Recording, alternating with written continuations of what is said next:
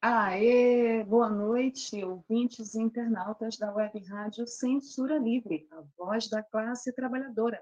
Está no ar mais uma edição do programa que traz tudo sobre o mundo da sétima arte até vocês, cinéfilos e cinéfilas de plantão, sintonizados agora, nesse exato momento, na Web Rádio Censura Livre, nas nossas redes sociais, no Facebook e no YouTube. Muito obrigada pela audiência, pelo prestígio Sejam todos bem-vindos. Sextou com o Cinema Livre, o programa que traz tudo sobre o mundo da sétima arte, tudo sobre o mundo do cinema, bastidores, notícias, curiosidades, os perfis dos astros, estrelas, as grandes histórias dos grandes filmes que marcaram as nossas histórias e a história do mundo do cinema. Programa Cinema Livre, comigo, Wellington Macedo, meu parceiro de toda sexta-feira aqui, Dirley Santos, que está nos bastidores, além do Almir César Filho, que nos ajuda, que faz parte desse equipe super especial, que constrói o programa Cinema Livre, com muito amor e carinho para vocês, cinéfilos e cinéfilas de plantão.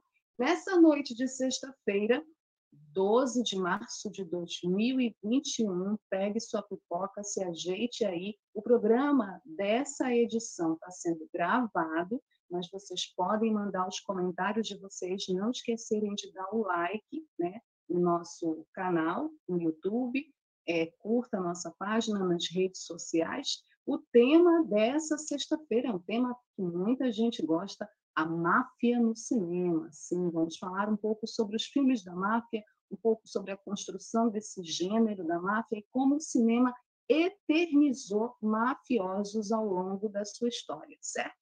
Mas, por hora, vamos começar com o nosso já habitual e tradicional quadro de toda sexta-feira, aqui no programa Cinema Livre, que vocês também esperam, eu sei, que são as últimas notícias do mundo do cinema, o quadro Curtas. E a gente separou notícias muito especiais nessa noite de sexta-feira para contar para vocês.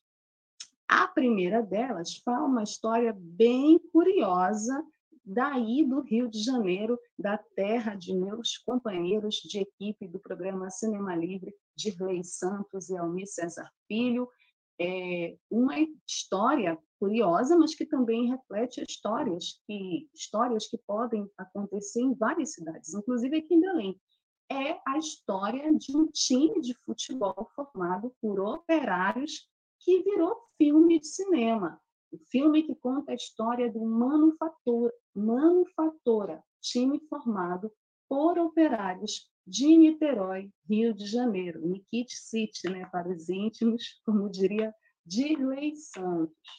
O campo de futebol de uma fábrica de tecidos que fez história no Barreto, zona norte de Niterói, e os craques do Manufatura Atlético Clube estão em um documentário que será lançado neste primeiro semestre de 2021 é produzido esse documentário com recursos da Lei Aldir Blanc. O curta-metragem documental relembra futebol de operários do Manufatura Atlético Clube conta a história do filme, do time, na verdade, de futebol amador nitero, niteroiense. Falei certo, Dirley? Niteroiense, que existiu entre 1940 e 1980 no subúrbio de Niterói.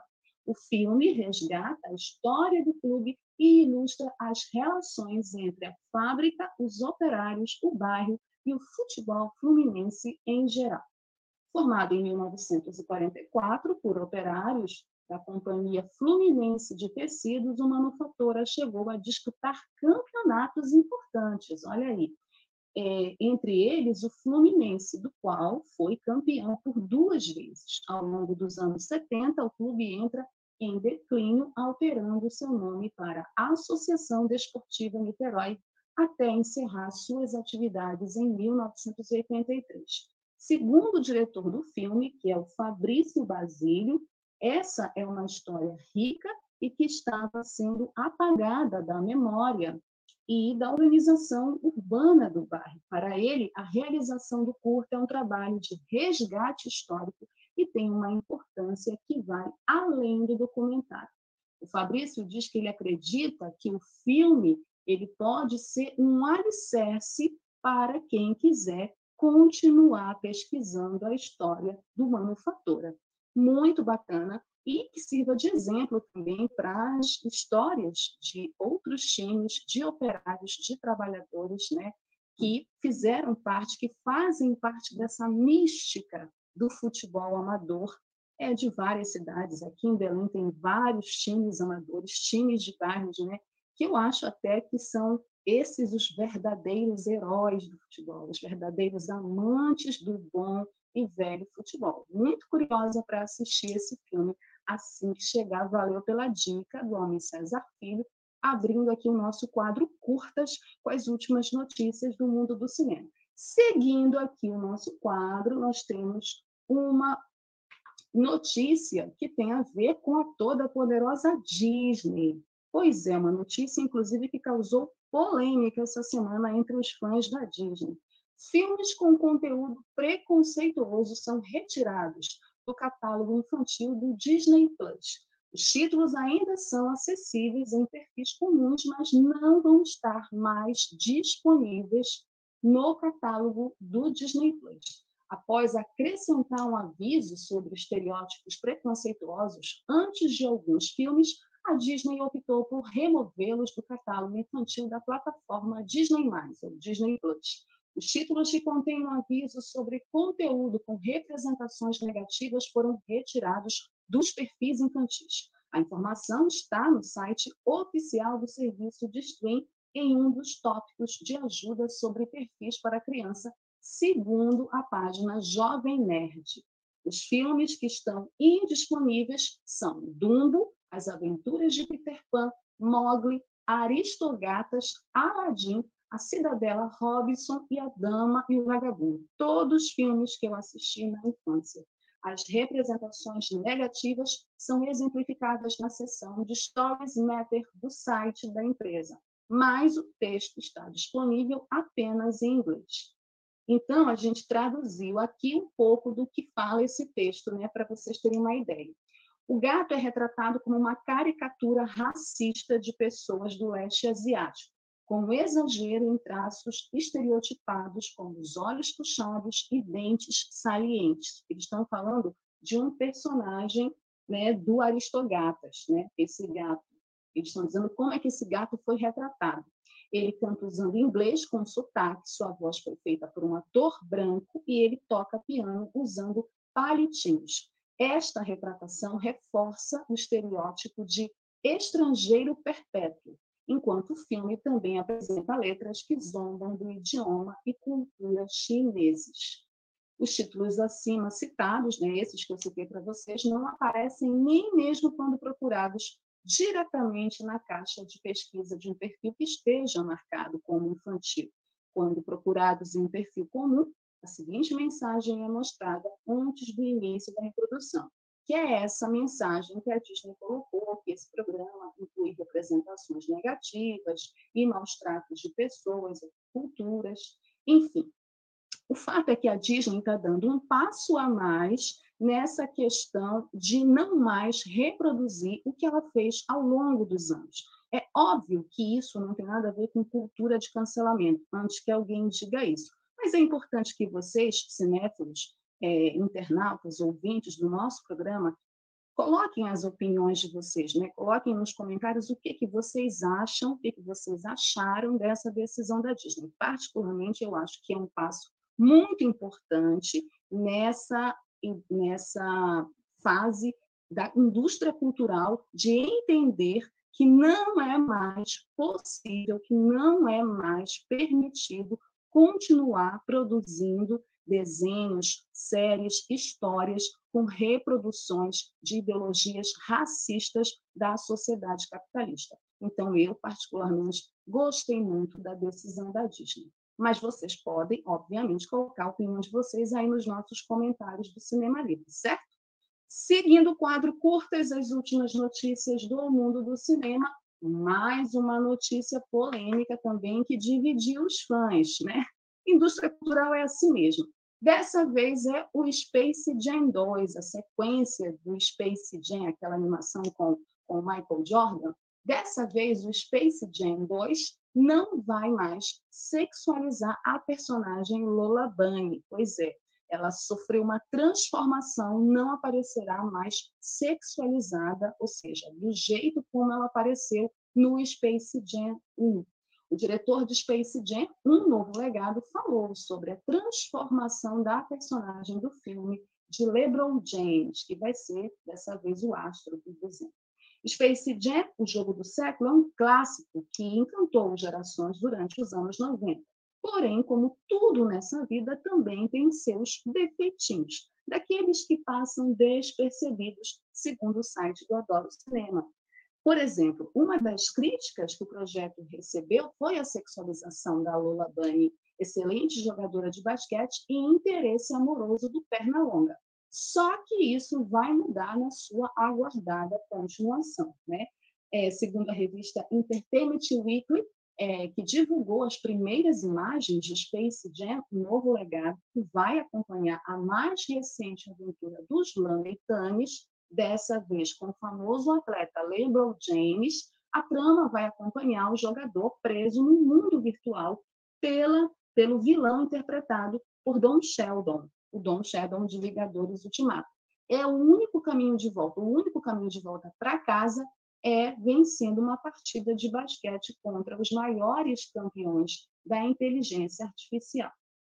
E dentre as novidades reveladas dessa sequência, né, é, que tem fotos espalhadas pela internet, vocês podem procurar, apareceu o novo visual da Lola, sem shorts curtos e top, mas sim usando um uniforme mais semelhante aos dos colegas lameitanes. Mas antes de se unir ao grupo, Pernalonga terá que convencê-la a se juntar ao filme, já que ela está andando com uma outra galera, as Amazonas da Mulher Maravilha.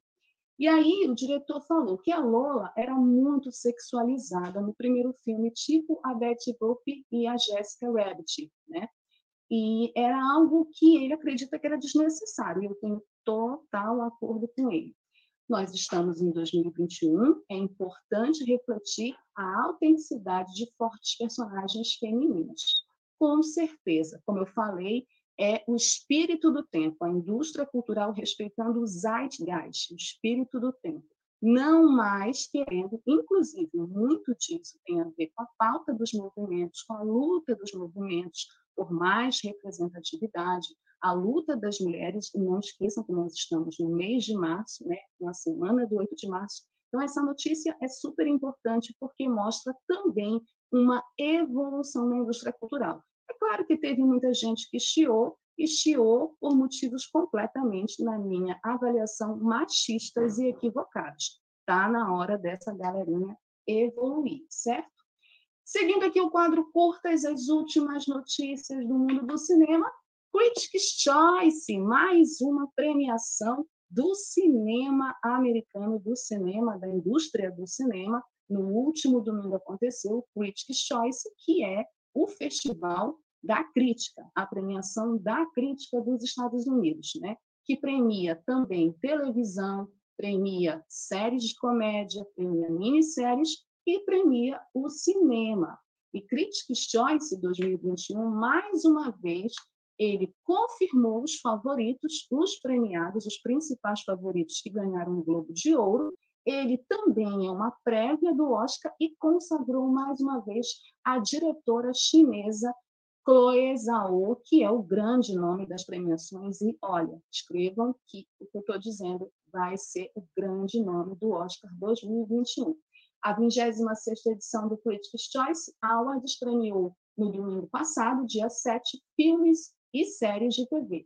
É, e com quatro estatuetas, o filme Nomadland foi o grande vencedor da noite. Pois é, ele ganhou nas principais categorias, principalmente filme e direção para Chloe Zhao.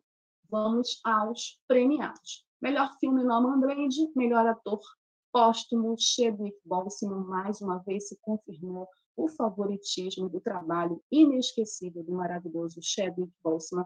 Muito provavelmente vai estar indicado no Oscar e não será nenhuma surpresa se faturar o Oscar póstumo de melhor ator merecidamente pela voz suprema do blues.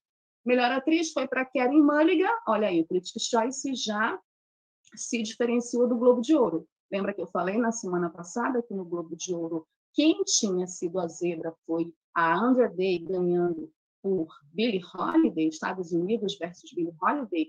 Dessa vez a crítica não quis saber, não. A crítica disse, não, o ano é da Karen Mulligan por Bela Vingança e ela faturou o Critics de melhor atriz e é uma das favoritas a ganhar o Oscar. Melhor ator coadjuvante confirmou o Globo de Ouro Daniel Kaluuya por Judas e Messias Negro e merece, gente. Eu assisti o filme ontem, vou falar mais ainda nas próximas semanas de Judas e Messias Negro. Negro. Melhor atriz coadjuvante foi Maria Bakalova, não também repetiu o Globo de Ouro, que premiou Didi Foster, a Maria Bakalova por Borá, fita de cinema seguinte. Melhor elenco Os Sete de Chicago, melhor direção Chloe Zhao, melhor roteiro original para Bela Vingança, roteiro adaptado para Chloe Zhao, por Norman Gland, fotografia para Norman Gland, melhor edição Sete de Chicago, melhor filme de comédia Palm Springs e melhor música Speak Now por Uma Noite em Miami, o filme de estreia da Regina King, a atriz que ganhou o Oscar de atriz coadjuvante por Se a Rua Bio Falasse, certo?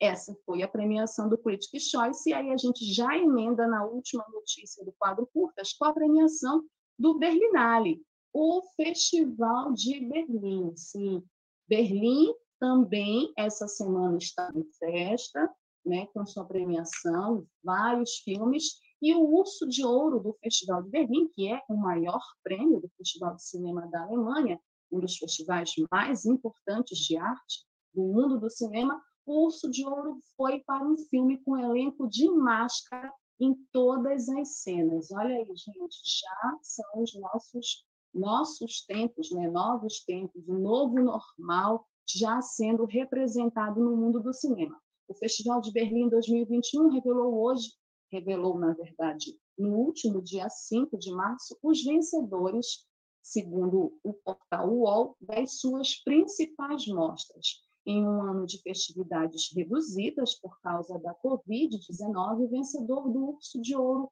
foi o filme romeno Very Lucky Bang or Lunipor, em tradução livre, Sexo Azarado ou Pornô Paulista. O longa do diretor Radu Jude foi gravado inteiramente durante o lockdown do coronavírus e o elenco aparece mascarado em todas as cenas. Na trama, uma professora precisa lidar, em meio à pandemia, com vazamento de sua sex tape na internet. É um filme, segundo o diretor, elaborado, mas também selvagem inteligente, mas infantil, geométrico, mas vibrante, impreciso, mas da melhor forma possível.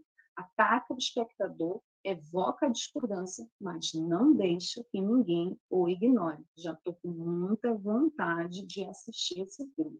Os dois ursos de prata do júri, que com o urso de ouro formam uma espécie de pódio do Festival de Berlim, foram para o japonês Roda da Fortuna e Fantasia, e o alemão Senhor Bachmann e sua sala de Ava. Certo? Esses foram os principais premiados do Festival de Berlim. Esses filmes devem estar disponíveis em streams, porque a gente ainda está na pandemia. Infelizmente, os cinemas, ou a maior parte deles, estão fechados e assim devem permanecer até todo mundo se vacinar. Então, essas foram as notícias do nosso quadro curtas. Nós vamos agora para o nosso primeiro break com a campanha da Web Rádio Censura Livre e daqui a pouco a gente volta para falar do tema da semana, Máfia no Cinema, com Era Uma Vez na América.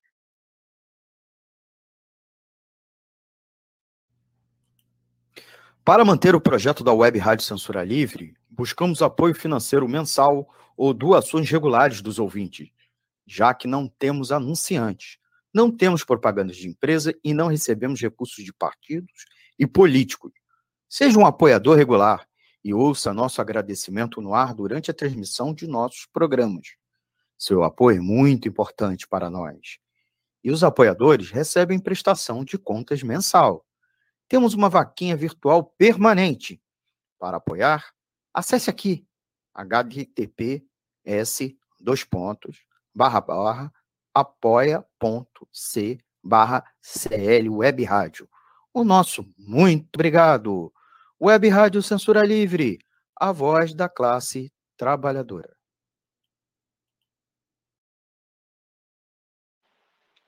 Não deixem de apoiar a campanha da Web Rádio Censura Livre, a voz da classe trabalhadora. Não deixem de seguir a nossa programação nas nossas redes sociais. Nós fazemos uma programação muito especial, com programas de diversos formatos.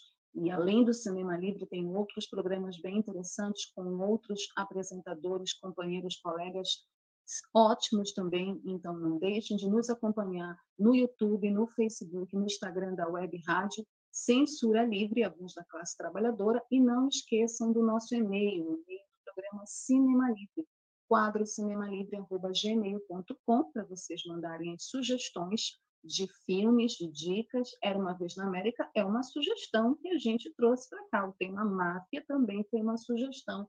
Então, você também pode ver o seu filme sugerido aqui no nosso programa Cinema Livre, certo? Não esqueça de dar seu like. Gente, desde que o cinema existe, se tem um gênero que muitas pessoas gostam, e que transformou vários filmes em clássicos da história do cinema que fizeram sucesso e que também deram uma cara nova, que inovaram na trilha sonora, no roteiro e principalmente nas atuações e consagraram grandes atores, inclusive o ator que vai ser o perfil dessa semana no nosso programa é o tema máfia, esse gênero que não é bem um gênero, né? Máfia não é um gênero, mas ele é, vamos dizer assim, um subgênero dentro de gêneros como drama e suspense que acabam se combinando em filmes que falam sobre a máfia. Então, a máfia e essa construção narrativa de personagens que foram reais ajudaram o cinema e os grandes diretores a fazerem fortunas e também contarem essa história para o grande público que acabou sendo conquistado por esses filmes. E os Estados Unidos, o cinema americano, o cinema estadunidense, hollywoodiano, ele, é, a máfia conseguiu encontrar no cinema hollywoodiano a sua casa perfeita, né? apesar de eles se inspirarem muito nas histórias é, da Itália e também de terem outras máfias, né? que também a indústria do cinema é, exibiu em filmes como a máfia russa, a máfia asiática, foram os mafiosos italianos que acabaram ficando mais famosos no mundo do cinema por conta de Hollywood. Inclusive esse que está aparecendo aqui atrás de mim, né, que é o Poderoso Chefão de uma trilogia que nós não falaremos dela hoje, porque para a trilogia O Poderoso Chefão ele precisa de um programa todo especial, que nós faremos em breve. Mas ele está aqui e vai ser daqui a pouco o nosso perfil do Cinema Livre, né? Marlon Brando, Dom Corleone, Poderoso Chefão, El Padrino. Então, a máfia, ela sempre esteve presente. Os filmes mafiosos, né? filmes que retratam a máfia, que inclusive romantizaram a máfia em várias histórias, estiveram sempre presentes e foram é, foram filões que deram muito certo no cinema de Hollywood, né? O último grande filme de máfia, que inclusive foi indicado ao Oscar, também, a gente vai falar dele daqui a pouco, o Irlandês, né? Que foi exibido na Netflix.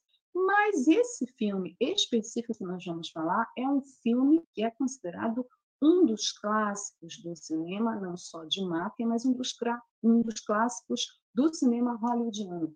Once Upon a Time in America, Era uma vez na América. Ele é um filme franco-estadunidense de 1984, dos gêneros drama e policial, dirigido pelo grande Sérgio Leone, um dos maiores cineastas da história do cinema. O roteiro baseado no romance The Hoods, de Harry Gray, Estrelado por Robert De Niro e James Woods, o filme é uma produção da The Led Company Embassy International Pictures e distribuído pela Warner Bros. A trama narra a vida dos amigos David Noodles Aronson e Maximilian Maxi Berkowitz, enquanto lideram um grupo de jovens judeus do gueto do crime organizado da cidade de Nova York. O filme explora temas de amizades de infância, amor, luxúria, ganância, traição, perda, relacionamentos quebrados, juntamente com o surgimento de gangsters na sociedade americana. Para vocês terem uma ideia, Era uma vez na América foi o único filme dirigido por Leone antes de sua morte, anos depois, e o primeiro longa-metragem que ele havia dirigido em 13 anos. Então é um filme muito marcante por conta dessas peculiaridades. A cinematografia era de Tonino Daly Cole e a trilha sonora do filme do grande maestro das trilhas sonoras do cinema, Ennio Morricone, que inclusive já foi citado aqui, já foi o nosso perfil ano passado no Cinema Livre. O Leone, originalmente, ele planejou dois filmes de três horas. Gente, tinha que ser, o filme é muito longo. Depois, uma única versão de 269 minutos, ou seja, gente, 4 horas e 29 minutos, imagina. Mas foi convencido, ainda bem, pela distribuidora para encurtar para 300, perdão, para 229 minutos. 3 horas e 49 minutos, que é o tempo do filme. Quase 4 horas, né? O filme estreou em 23 de maio de 1984 no Festival de Cannes, na França, e foi lançado com uma versão encurtada de 139 minutos, 2 horas e 19 minutos, em 1 de junho de 1984, nos Estados Unidos. Embora o lançamento europeu original tenha recebido críticas positivas, a versão encurtada foi um fracasso crítico e comercial nos Estados Unidos. Filme agora é geralmente reconhecido como uma obra-prima e um dos melhores filmes de gangster já produzidos. E é mesmo, gente, é um filme lindo, é um filme. Era uma vez na América, não é um filme para quem quer uma ação, ação, assim. É um, não é um filme de ação com grandes cenas de ação. Ele é um filme que ele tem um ritmo e um tempo muito particular. E ele vai ganhando o espectador, principalmente aqueles que não estão acostumados com essas grandes superproduções de cinema, porque o cinema hollywoodiano não faz mais filmes como era uma vez na América. Vamos combinar. Né? Na verdade, hoje, Era Uma Vez na América é referência para outros filmes. Por exemplo, o último trabalho do Tarantino, Era Uma Vez em Hollywood, bebe muito dessa fonte. O Tarantino já falou diversas vezes sobre as referências dele e sobre ser um fã assumido do Sérgio Leone. Então, a gente tem no Era Uma Vez em Hollywood, quem assistiu Era Uma Vez em Hollywood, nós temos ali referências muito negritadas de Era uma Vez na América, que é uma obra-prima pelo conjunto dos elementos cinematográficos reunidos nessa história. É uma grande história que fala sobre amizade, sobre amor, sobre relações familiares, relações pessoais, sobre lealdade. A máfia no cinema discute muito várias questões. É muito engraçado, porque são pessoas do crime, que estão ligadas ao crime, são pessoas extremamente violentas, né? pessoas capazes de matar das formas mais cruéis que a gente possa imaginar, mas que nas suas relações pessoais, nas relações humanas, inclusive nas relações que esses mafiosos travam uns com os outros, existe uma lealdade, Existem princípios, existem valores. Essa é a grande contradição humana nessas histórias e eu acho, acredito que é isso que torna essas histórias ricas, essas, essas histórias interessantes. Era uma vez na América é uma dessas grandes histórias que acompanha o personagem do Robert De Niro e o personagem do James Woods, os dois estão maravilhosos. Robert De Niro no auge do seu charme, no auge da sua beleza, né? do seu talento extraordinário, do grande ator que ele é, de como ele preenche a cena. Né? Às vezes, assim, o filme, o início do filme, ele é meio arrastado, lento, você vai acompanhando a história, acompanhando o personagem dele, E o Robert tem pouco diálogo assim no início do filme, e ele preenche toda aquela cena com o rosto, com o olhar, com gestos. É um ator de primeira grandeza, na minha opinião e avaliação.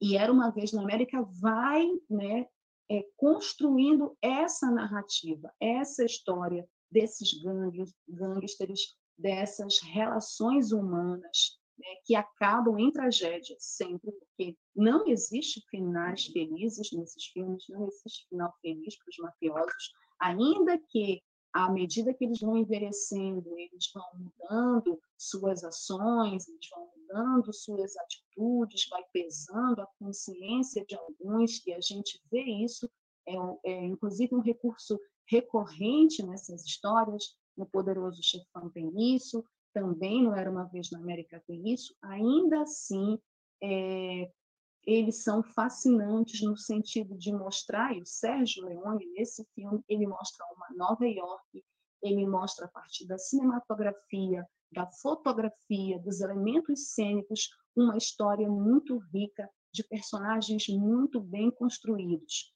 Durante muito tempo, se acreditou que os filmes de mafiosos fossem filmes de homens para homens, né? E aí houve toda uma discussão a partir do machismo que esses filmes apresentam, sim, existe muito machismo presente nesses filmes, sim. machismo, preconceito muito grande. As mulheres nesses filmes sempre são retratadas como objetos sexuais, é importante apontar isso, né, porque são elementos que fazem parte dessa narrativa que a indústria do cinema construiu ao longo do tempo e que agora ela quer desfazer, né?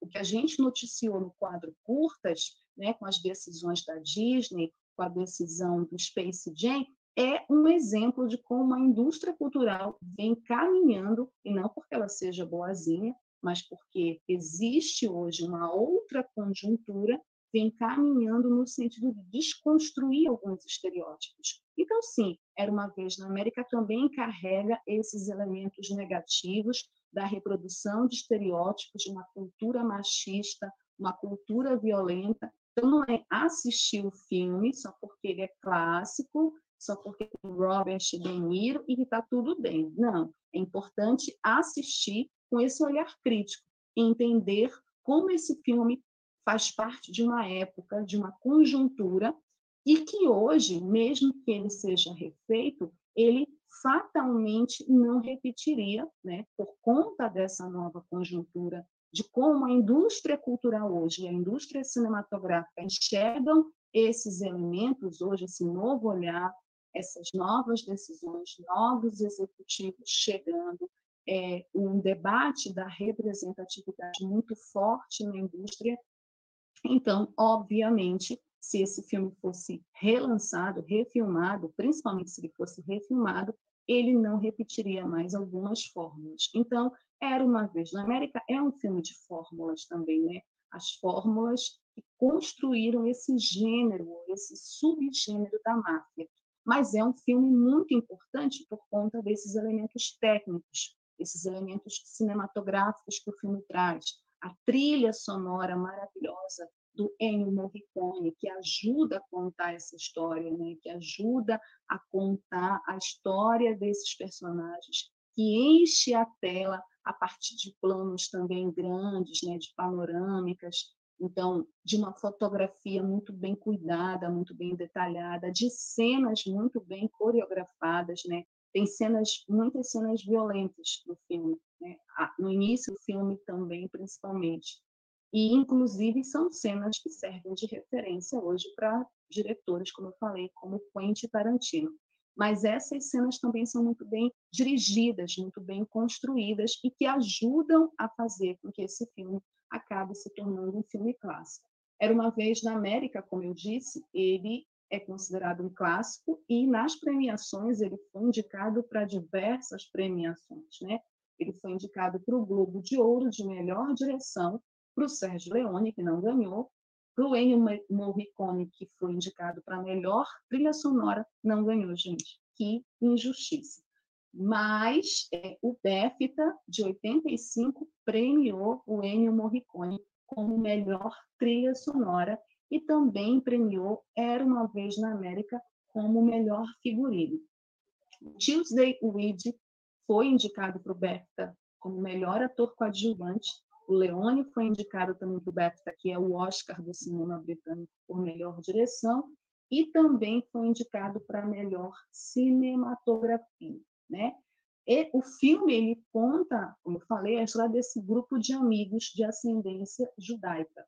Os principais atores que compõem o elenco do filme são Robert De Niro, o James Woods, todos muito novinhos, a Elizabeth McGovern, né? o Trent Williams, que é mais conhecido pelo musical Hair, ele está bem novinho nesse filme, o Burt Young, o Joey Pesci, Joey Pesci, que é mais conhecido das comédias, como o Tio Vini, também o parceiro lá engraçado do Mel Gibson e do Dan Glover no Máquina Mortífera, o Joey Pesci, que é um dos atores também favoritos e muito recorrentes nos filmes de máfia.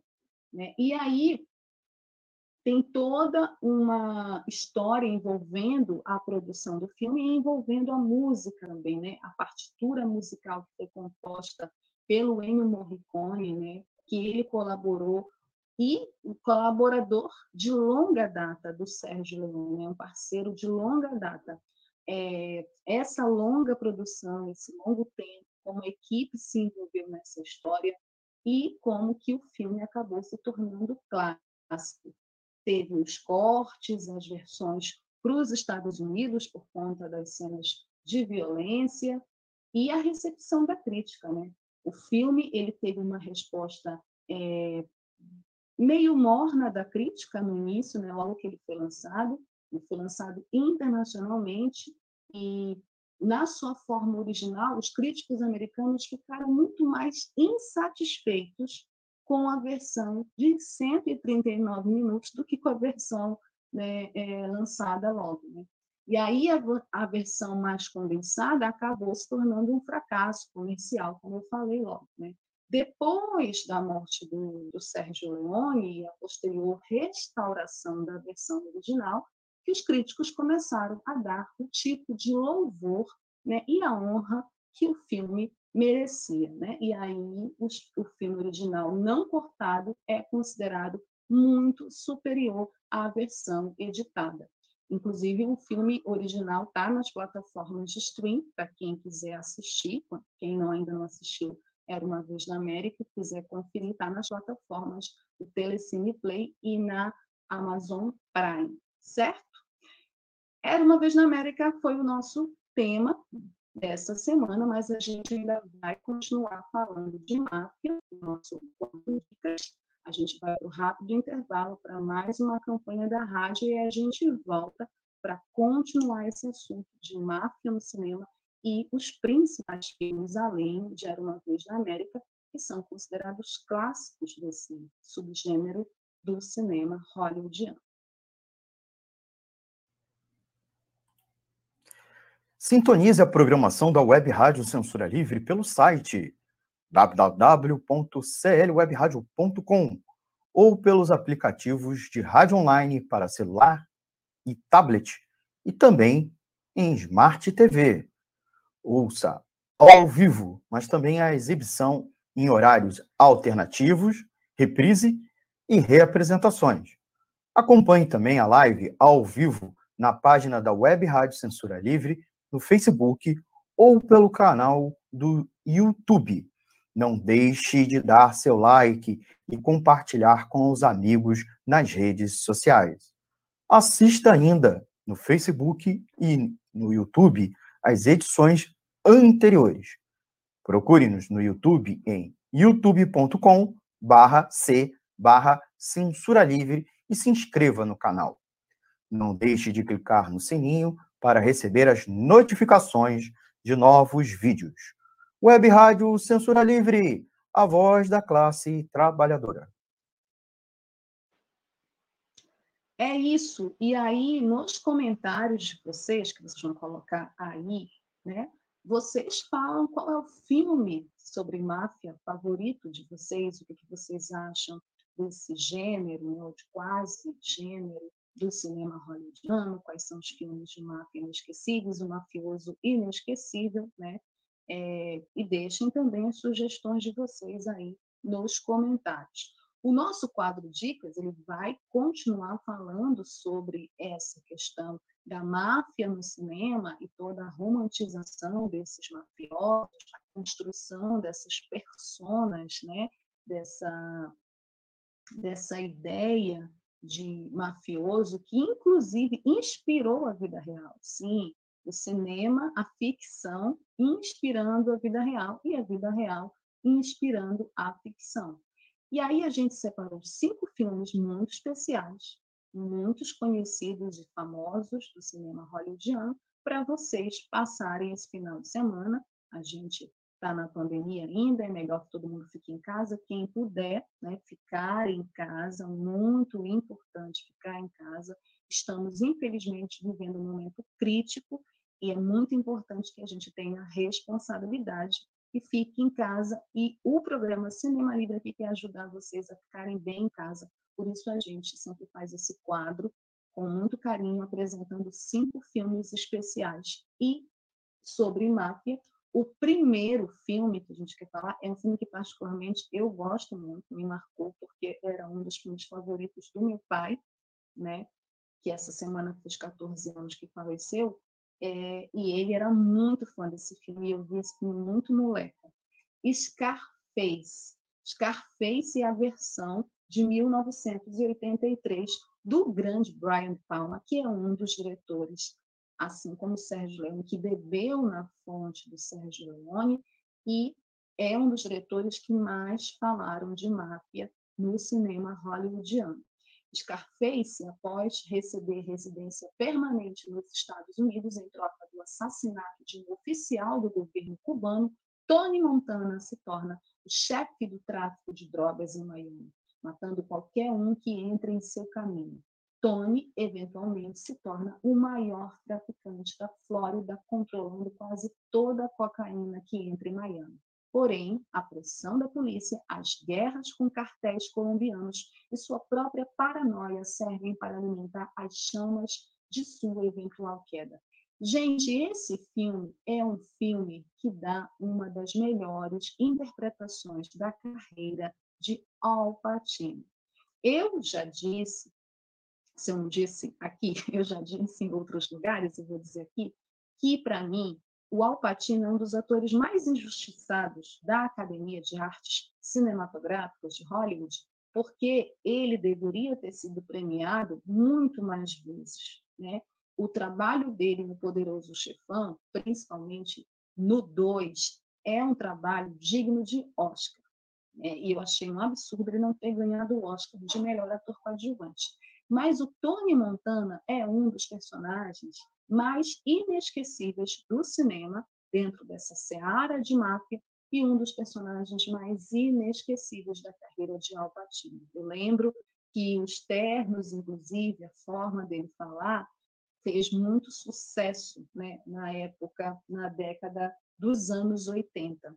E esse filme, que é, na verdade, uma versão de um filme dos anos 30, se eu não me engano, ele é um filme muito famoso, onde o Brian De Palma pôde trazer a sua versão, né, a sua visão e ter esse maravilhoso ator Al Pacino é, encabeçando esse elenco nessa trama onde a gente vê toda uma construção psicológica e também isso é muito retratado nos filmes sobre máfia desse personagem, né? desse traficante que é o Tony Montana e os seus conflitos internos e seus conflitos pessoais. É um grande filme Scarface é, para a gente é, rever ou conhecer quem ainda não assistiu.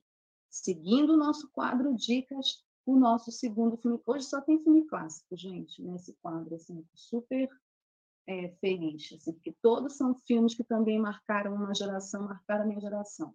O segundo é Os Intocáveis. Os Intocáveis Após construir um império com bebidas alcoólicas, o lendário chefe criminoso Al Capone controla Chicago com uma mão de ferro.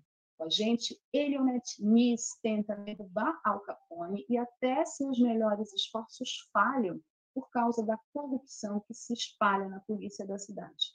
Recrutando um grupo de elite de policiais que não serão corrompidos, incluindo o policial Jimmy Maloney, Nis renova sua determinação para prender Capone.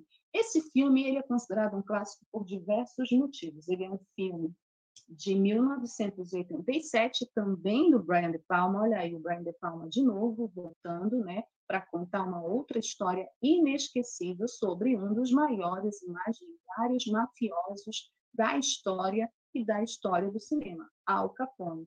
Tem um elenco belíssimo, né? Kevin Costner, não, na verdade, Os Intocáveis tem Sean Connery, que ganha o Oscar de ator coadjuvante nesse filme e conta a história dessa briga, né, é, dessa disputa entre o mocinho e os bandidos, né? É um filme também considerado um clássico, é um filme que também fez história dentro dessa seara da máfia e é um filme que a gente tem a história romantizada né, de um dos maiores bandidos e um dos maiores personagens de máfia do cinema, que é o Al Capone e toda a sua luta, né, o que fez ele se tornar um chefe lendário do mundo da máfia, do mundo do crime. Eu só não acho que ele é mais famoso que esse aqui, mas ele é muito famoso, né? Inclusive virou música na voz do Raul Seixas. Seguindo o nosso quadro Dicas, nós vamos também para mais um clássico do cinema, Os Bons Companheiros. Esse filme também marcou história no cinema, Os Bons Companheiros. Ele é um filme de 1990 e é de um outro cara que, assim como Brian De Palma, se especializou nessa é, direção de filmes que falam sobre máfia. Martin Scorsese, né? E eu gosto particularmente muito da forma como Martin Scorsese conta essas histórias. Né? Os Bons Companheiros é a história de um jovem que cresce na máfia e trabalha arduamente para crescer entre seus companheiros. Ele gosta da vida de dinheiro e luxo, mas não liga para o horror que provoca. Infelizmente, a dependência de drogas e alguns erros finalmente destroem sua escalada até o topo. Esse filme ele é baseado num livro, O Wise Guy, do Nicholas Pileggi. Nicholas Pileggi. E esse filme ele é bem interessante porque ele vai trabalhar justamente esse aspecto mais psicológico da máfia, né? desses bandidos, né? Dessa relação, como eu falei para vocês, que tem lá no Era Uma Vez na América, da lealdade, das relações humanas, dos conflitos humanos a partir desse personagem e da ascensão dele no mundo da máfia, né? ascensão e queda, né? e, e todas as consequências dessa ascensão e dessa queda. Então é um filme bem interessante porque o Martin ele gosta de fazer isso. Ele vai fazer isso num outro filme depois que a gente vai falar, mas ele gosta de discutir nos filmes dele. Ele tem outros filmes também é, essas relações, essa disputa é, psicológica, essa guerra psicológica também e principalmente esses conflitos humanos, o que torna a história, na minha avaliação, mais rica, mais interessante mesmo que tenha esses elementos de violência, que é um elemento presente nos filmes sobre máfia, né? Muita gente pode, ah, eu não gosto, Wellington, de assistir porque tem muita violência, muita exacerbação da, da cultura da violência. Sim, é uma cultura da violência presente na indústria cinematográfica, assim como ela está presente em outros filmes também, né? Porque, infelizmente, nós vivemos numa sociedade violenta. O capitalismo é uma sociedade violenta. Mas ainda que essa cultura seja uma cultura presente, ela não anula as discussões é, psicológicas, né? o debate psicológico desses personagens, essa construção na, da narrativa desses personagens. Eu acho isso muito interessante e Os Bons Companheiros traz isso e se tornou também um filme clássico dentro dessa seara sobre máfia na história do cinema. O próximo filme é um filme italiano, para a gente quebrar um pouco essa hegemonia do cinema de Hollywood. É um filme recente, de 2019, e que tem uma atriz brasileira no elenco. O Traidor. O Traidor é um filme, como eu disse, de 2019, do Marco Bellocchio, e ele conta a história de Tommaso Guccietta, o primeiro arrependido da máfia, que permitiu que os juízes Falcone e Borsellino compreendessem a organização da Cosa Nostra, uma das maiores máfias que já se ouviu falar, e levassem os líderes dessa máfia aos tribunais. Gente, essa máfia é tão, assim, esse nome Cosa Nostra é tão famoso que aqui em Belém tem um bar com esse nome, para vocês terem uma ideia. Um bar famoso, inclusive. É, essa história, ela é uma história baseada em fatos reais e, inclusive, esse mafioso esteve no Brasil. Só para vocês terem uma ideia, esse é um filme italiano de 2019 e que tem no elenco a nossa querida Maria Fernanda Cândido, e um, um, um, elenco italiano muito forte, atuações muito fortes, né, que contam um pouco dessa história é, desse mafioso que entrega, né, e aí a gente vai falar de traições nesse filme. Traição também faz parte muito desse mundo da máfia, que é a trilogia do Poderoso Chefão, se não uma trilogia, uma história, uma tragédia cheia de elementos de traição. Né? Então, como eu falei para vocês, existe um código de conduta entre esses mafiosos e quando esse código ele é quebrado, né, existem consequências graves. Então, é bem interessante também de assistir esse filme, O Traidor. E para terminar o nosso quadro Dicas, o último filme é um filme que eu acho que todo mundo aqui assistiu, foi indicado no Oscar ano retrasado, não, ano passado, ano passado, 2020, e como eu falei, traz mais uma vez uma história do Martin Scorsese, né? E é, na minha opinião, uma homenagem a várias histórias da máfia. O Irlandês. O Irlandês ele é baseado no livro I Heard You Paint Houses, de Charles Grant, que conta a saga de Frank Sheeran, interpretado por Robert De Niro, um veterano de guerra dividido entre dois trabalhos: ser caminhoneiro e assassino de aluguel preferido da máfia. Essa questão do conflito, essa questão do dilema, essa questão daquele homem cansado, que tem um passado sujo, que ele quer esquecer, ele quer construir uma nova vida, e ele fica dividido nesse dilema entre ser um caminhoneiro é um veterano de guerra, já matou muita gente, já viu muita gente morrer na frente dele, e é, ao mesmo tempo, um cara respeitado, né? respeitado pelos grandes mafiosos, um assassino de aluguel, e ele tem que lidar com isso, com essa vida dupla, né? com esses questionamentos, com esse dilema, e é um homem já velho. Né? E o Robert De Niro constrói esse personagem dentro disso que eu falei, que eu acho que o Martin Scorsese ele traz muito do Sérgio Leone para as histórias dele. E constrói, é, o filme do irlandês é um filme também que tem um ritmo muito próprio, muito particular, né? uma construção de uma história. Muita gente não gosta do filme porque acha o filme lento, mas ele é um filme interessante para que a gente possa é, nesse ritmo, entender, conhecer essas personagens, se envolver nessa história, né? entender essa história do irlandês.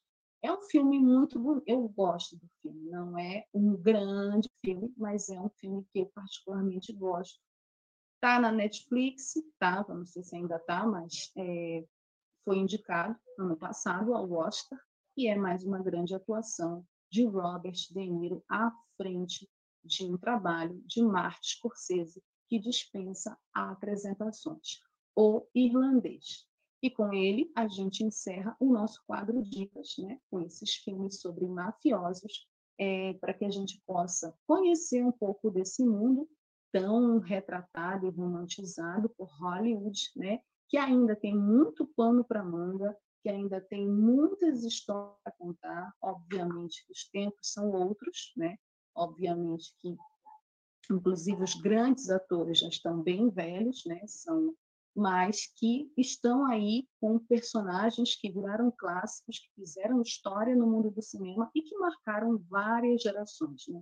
Marcaram minha vida e marcaram a vida, tenho certeza, de muitos cinéfilos e muitas cinéfilas. Como esse rapaz aqui, esse modesto rapaz, que vai ser o perfil dessa semana, porque não teria como não ser ele, né? Nós vamos falar, como eu disse, ainda no Cinema Livre da trilogia do Poderoso Chefão, mas ele é só o Poderoso Chefão é só um dos grandes personagens vividos por este moço, Marlon Brando Jr., que nasceu em 3 de abril de 1924, em Omaha.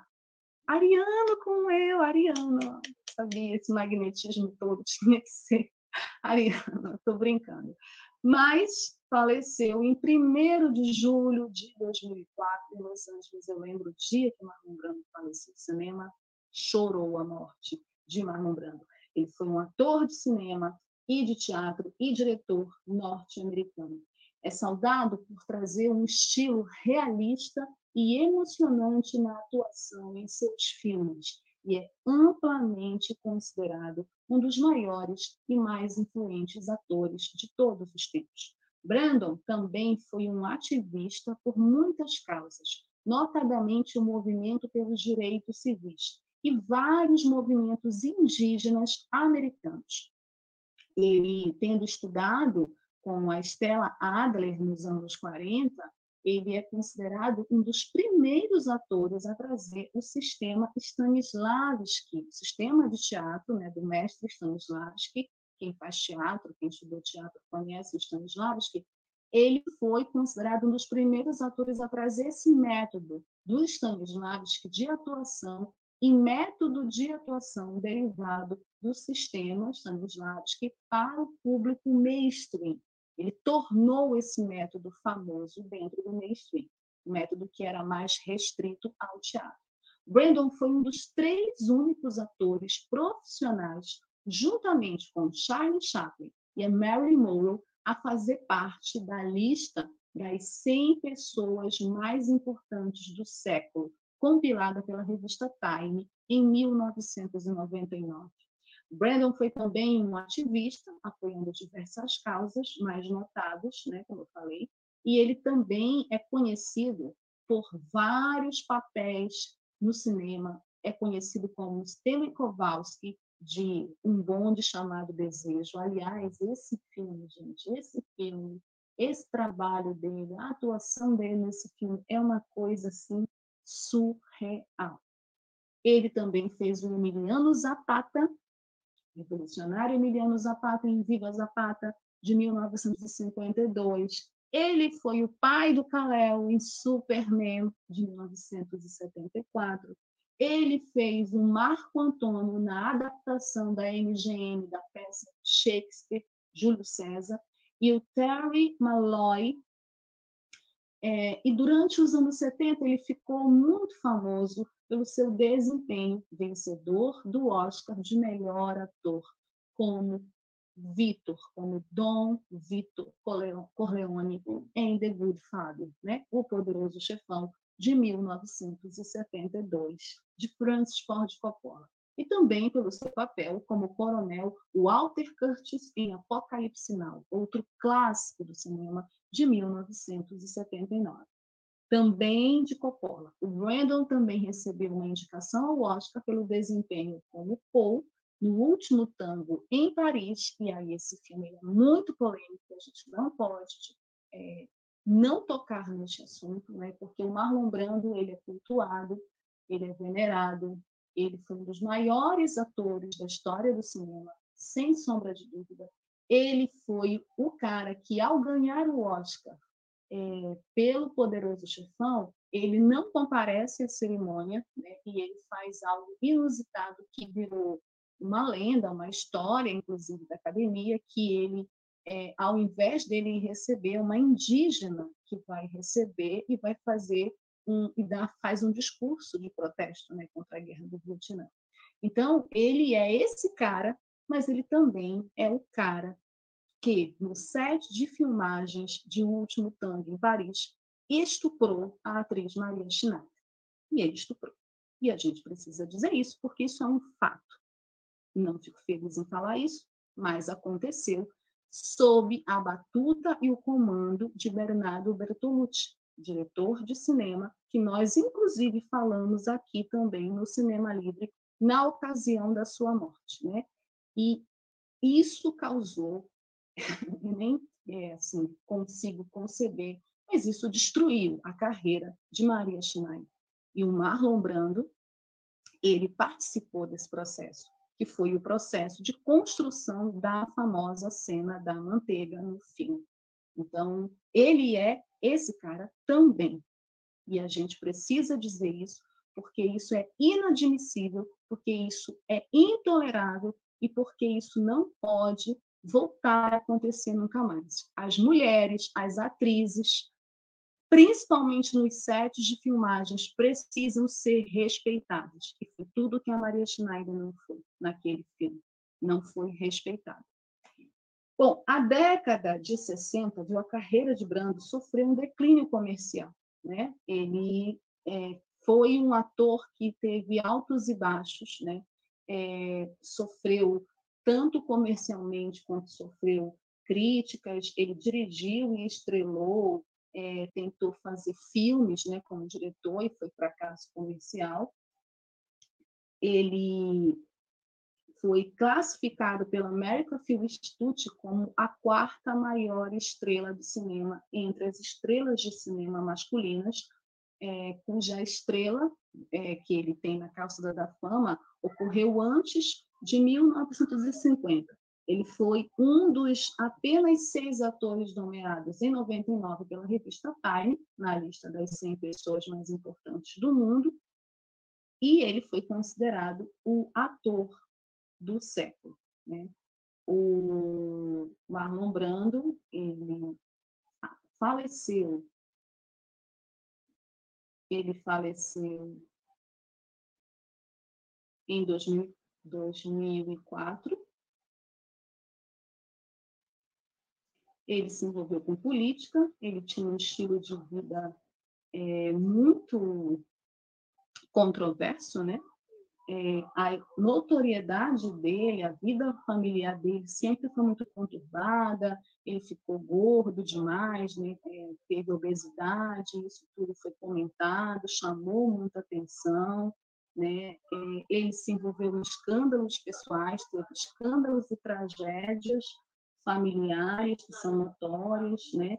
E no dia 1 de julho de 2004 morreu de insuficiência respiratória de fibrose pulmonar no UCLA Medical Center, que é um hospital de referência é muito famoso lá nos Estados Unidos. A causa da morte foi inicialmente retida, né, pelo advogado, citando questões de privacidade, mas depois é, todo mundo sabia que ele sofria de diabetes e de câncer de fígado, e ele acabou tendo que revelar pouco antes da sua morte, apesar de precisar de uma máscara de oxigênio para respirar, ele chegou a gravar a sua voz para aparecer no jogo do Poderoso Chefão. Bom, Marlon Brando é uma lenda do cinema americano, né? uma lenda do cinema de Hollywood, um, um homem cheio de contradições, um homem muito controverso, um homem com defeitos, mas também com erros graves. É, e eu acho que as tragédias que aconteceram na família dele é, são consequências disso, né? Esse erro gravíssimo com a Maria Schneider, imperdoável, me faz, apesar de ter o personagem aqui, que para mim é um dos grandes personagens da história do cinema, me faz é, não ter por ele tanta admiração e, e me fez é, diminuir bastante esse amor né, que eu tinha antes, porque você acaba não não, não sabendo como lidar. É bem difícil, né? bem polêmico, inclusive, isso, como você lida é, com determinados fatos de pessoas que você ama, ou que você amou e que você admirou.